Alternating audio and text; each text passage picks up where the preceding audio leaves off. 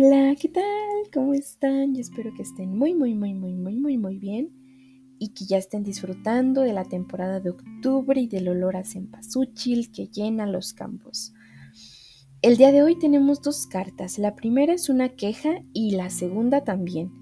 Y es que de repente la ausencia, la distancia, cobra factura y nos vuelve un poquito desquiciados por la desesperación de tener a la persona amada a nuestro lado y Jaime lo refleja muy bien en estas cartas. Ahora bien, los invito a que juntos busquemos la palabra oculta del día de hoy, que es justo el título de este capítulo, que es desazonado. Acompáñame a escuchar.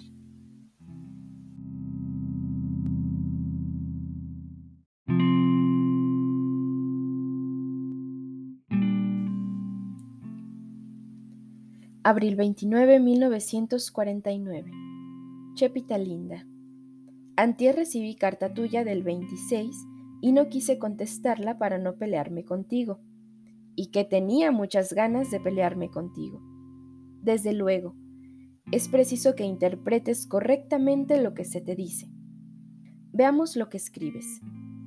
En fin, era necesario, ya que te debo de aburrir y de enojar. ¿No es esto para decirte una majadería? Aburrir y enojar. ¿Desde cuándo hablamos con fórmulas de cortesía nosotros? Pero sigamos. He tratado de hablar y de decir un montón de cosas, callando lo que tengo aquí dentro. ¿Lo he logrado?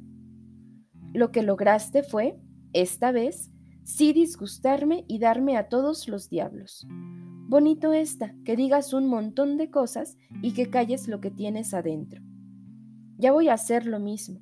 Nada más que te suplico, en tu próxima, metas en el sobre, no tu carta, sino el heraldo, que sin duda me alegrará más porque dice más cosas.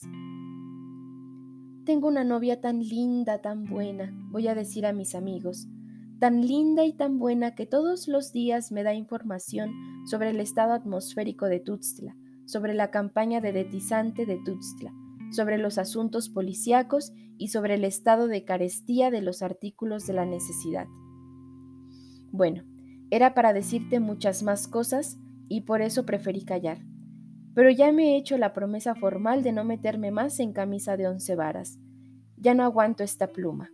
Y de decir puras cosas que no malinterpretes.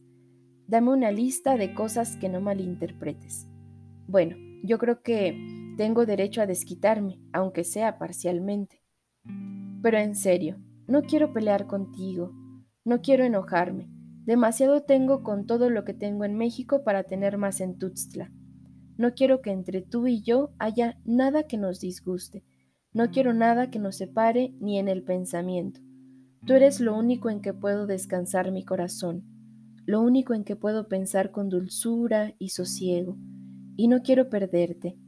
No quiero perderte en esa condición de paz y de íntimo equilibrio espiritual. Por eso me disgustó que hablaras así, porque entre tú y yo no debe existir esas cosas.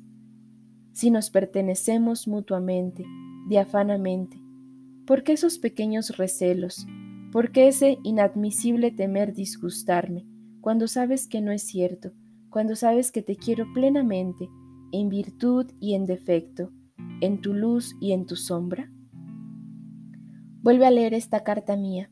Verás que te hablé alegremente, gozosamente.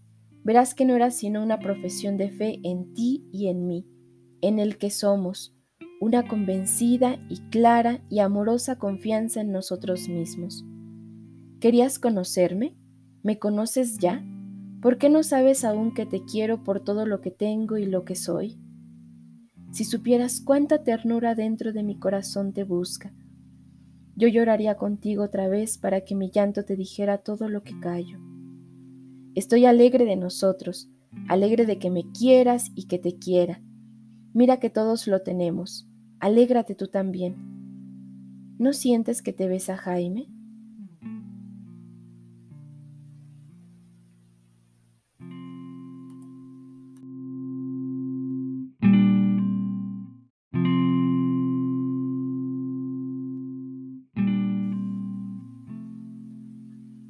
Junio 13, 1949.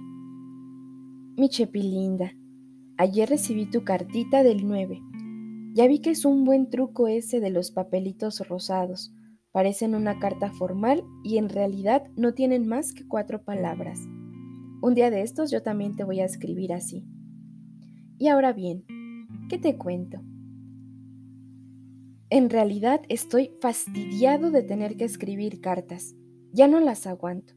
Ya sé que no puedo decir sino que me haces falta, te quiero, voy así en la escuela, no salgo a ninguna parte, de vez en cuando escribo o leo, a todas horas me fastidio. Y es que en el fondo estoy desazonado. La idea de estos seis meses me aplasta. Necesito una realidad, una vigencia, a ti, presente, cercana, para decirte quiero. Mi corazón se nutre de mis ojos, de mis manos, de todo lo que miro y toco. La ausencia es un engaño. Estas cartas son un engaño que nos hacemos a nosotros mismos. Queremos distraer esta soledad, este faltarnos a alguien, tú a mí, yo a ti, en tanto llega el día de vernos y tenernos.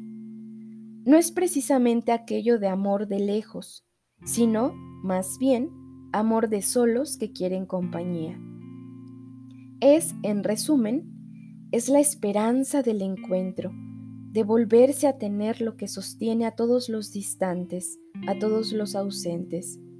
Y es en mí, ahora, muy pequeña la esperanza, porque es muy grande mi necesidad de ti. Esto, ya lo sé, esto no es más que una queja, pero tengo derecho a quejarme de todo lo que pasa. Si no, no podría siquiera escribirte. Cómo me da gusto que ya hayas vuelto a sentirte bien. Ojalá que no vuelvan ni las calenturas, ni los dolores de cuerpo, ni el estar todo el día dormida. Aunque sueñes conmigo, ya te lo adiviné. En realidad, ese sueño estuvo magnífico. Mételo de nuevo en tu cabeza esta noche yo voy a hacer lo mismo. ¿Te enseñó mi mamá la foto del Universal? Yo no pude conseguir más periódicos, por eso no te la envío. La cosa salió bien y gustó mucho. Fuera de eso de Sarabia, no he hecho más desde que estoy aquí. No te imaginas qué gran cantidad de cosas tengo que hacer antes de exámenes. Hay como 10 libros aquí en mi buró que están esperando que yo los lea y luego otros cuatro que tengo para estudiar y los apuntes y los trabajos de historia y de español y los de literaturas que tengo que hacer. Hasta dentro de un mes no voy a poder respirar, pero ojalá todo salga bien. Ojalá. Y que tú quieras a Jaime y le perdones todo lo que dice y lo beses con esos labios tuyos tan sabrosos, porque es tuyo. Jaime.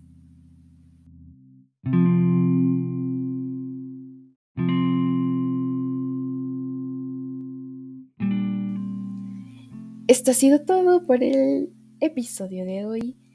Disfruten mucho, abríguense mucho también y nos vemos en el próximo episodio. Que aunque me tardo mucho, sí hay próximo episodio.